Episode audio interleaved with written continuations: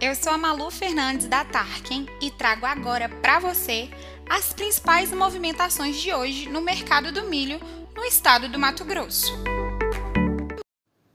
Finalizamos a semana com o mercado estático no estado. Pouco ou nenhuma oferta para o milho disponível. As pedidas sempre acima dos 80. É mais comum ofertas a 85 ou 87 reais. Os negócios não avançam nesse encerramento de semana. As cotações estão a R$ 87,45 em Alto Araguaia, R$ 78,00 em Sinop e R$ 84,98 em Araguaiana. Indicações para a safrinha se mantêm acima dos 80 reais em praticamente todo o estado.